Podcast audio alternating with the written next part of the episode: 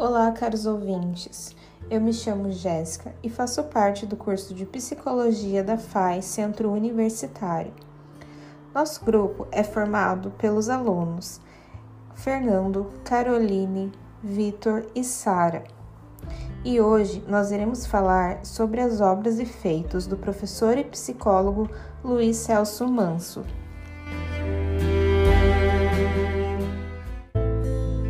Luiz Celso Manso apresentou uma atuação política em defesa da democracia, fazendo parte de inúmeros movimentos de resistência na tentativa de assegurar a autonomia profissional de psicólogos.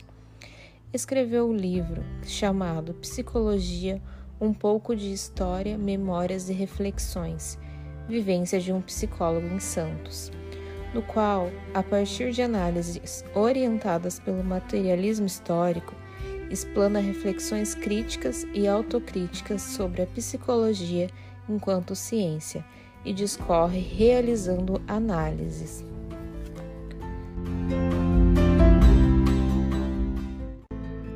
Ao longo de sua obra, Luiz Celso provoca reflexões de forma narrativa, buscando apresentar a dimensão político-ideológica, as práticas e algumas teorias no contexto do capitalismo moderno. O livro dispõe de uma série de imagens ligadas ao jornalismo e documentos que revelam todo o desenvolvimento da psicologia de Santos, cidade onde nasceu e teve grande contribuição para o campo uma vez que foi um dos fundadores do curso na Universidade Católica de Santos. O autor também apresenta fatos históricos e relata com base em suas experiências de vida o período da ditadura militar, expondo as influências e impactos psicológicos e sociais recorrentes na violenta repressão nesse período.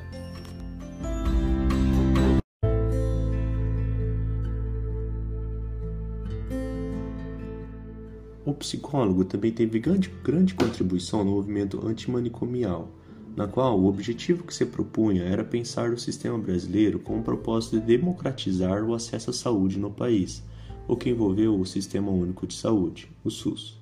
Imperava o intuito de legitimar e transformar modelos de assistência psiquiátrica, ocasionando melhorias e transformando hospitais em comunidades terapêuticas. Neste contexto, ocorreu a reforma psiquiátrica, em virtude da qual hoje existe uma rede de atenção psicossocial, que dispõe de estruturas e serviços comunitários. No livro A Verdade Revolucionária, o autor relata que, junto com outros indivíduos, no dia 7 de maio de 1977, fundou a primeira entidade de psicólogos da Baixada Santista, que mais tarde foi transformada em Associação dos Psicólogos de Santos, atualmente nativa.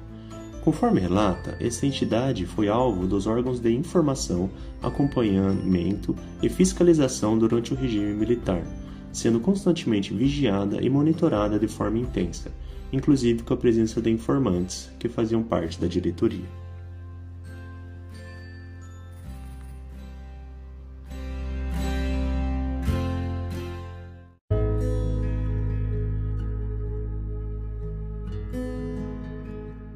O projeto ou estatuto dessa entidade era muito similar ao da Sociedade de Psicologia de Ribeirão Preto, hoje Sociedade Brasileira de Psicologia, da qual Manso também foi um dos fundadores quando ainda era estudante na década de 60. Esse estatuto consistia, com uma atitude contestadora para a época e talvez até mesmo para hoje, de uma preocupação de caráter associativo, não corporativista, voltada para uma psicologia social e para as necessidades sociais, livre da elitização tanto nas práticas quanto nos pensamentos que a orientam possibilitando uma total renovação.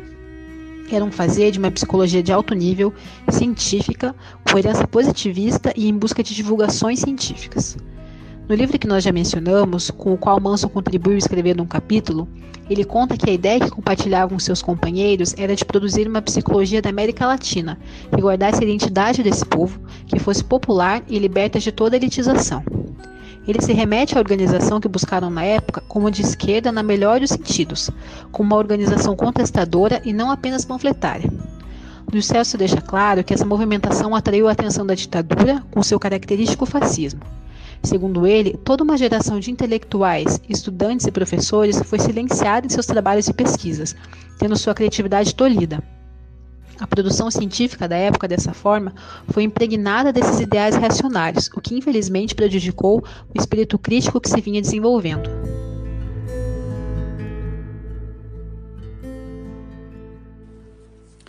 A concepção do psicólogo a respeito da história é a de que retrocessos são dificultados quando há mudanças significativas. Ele apresenta esse conceito como determinante em seu julgamento e em sua convicção pessoal.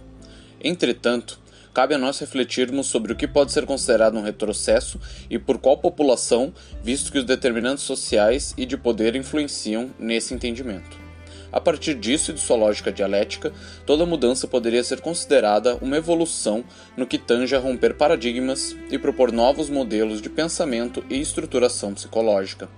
Em uma entrevista concedida ao Conselho Regional de Psicologia da Sexta Região, que é em São Paulo, Luiz Celso traz à tona que, em sua época de estudante, teve seu histórico visto como um elemento perigoso, ligado ao terror, ao terrorismo e a histórias similares, todos documentados pelo órgão DOPS, que era relacionado diretamente à Polícia Federal.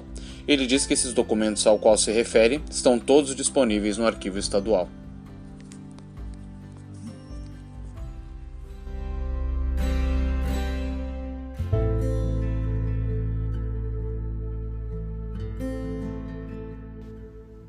Manso foi detido em sua residência em uma das prisões que sofreu e cita que foi um dos eventos mais preocupantes. Na ocasião, foi interrogado por um oficial do Exército, o qual ele considerava altamente qualificado do ponto de vista intelectual. Durante o processo, ele conta que outros oficiais ofereciam a esse utilizar a maquininha, ou seja, máquina de choque, e o oficial que lhe interrogava negou, por isso, ele saiu do interrogatório sem danos físicos, havendo, todavia, os psicológicos. Luiz comenta que o embate entre ele e o interrogador foi um duelo de duas cabeças pensantes, e apesar de ter sido treinado contra a tortura, foi uma experiência maçante.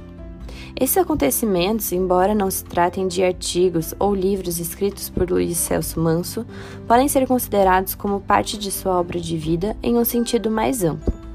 Conclui-se que, por meio da análise de seu livro, do capítulo escrito em A Verdade é Revolucionária e de sua vivência, pela grande importância da retomada do que fez e do que pensou, principalmente em tempos de retrocesso como atualmente vivido no Brasil.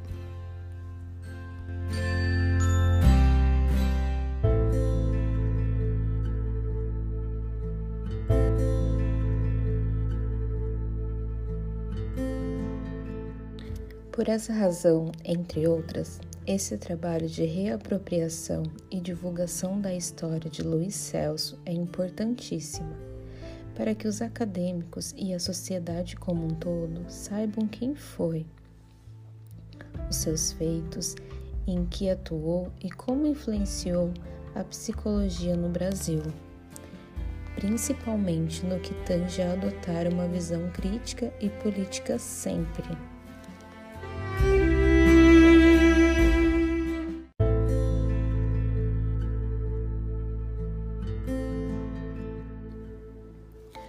Manso mostrou que o psicólogo não só pode, como deve se engajar, se posicionar e não fingir que não vive em uma sociedade desigual. Ele se apropriou de seu período histórico-cultural e deu um exemplo importante de que somos ao mesmo tempo formados por e formadores de nossa realidade. Não foi um profissional alienado, pelo contrário, demonstrou a necessidade de posicionamento e engajamento no compromisso social.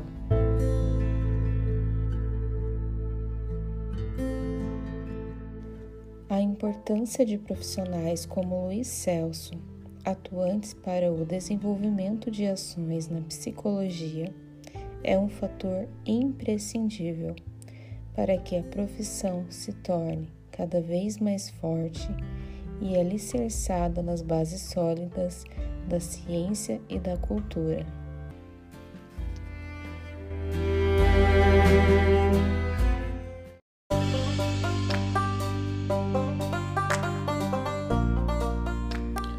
Obrigada a todos.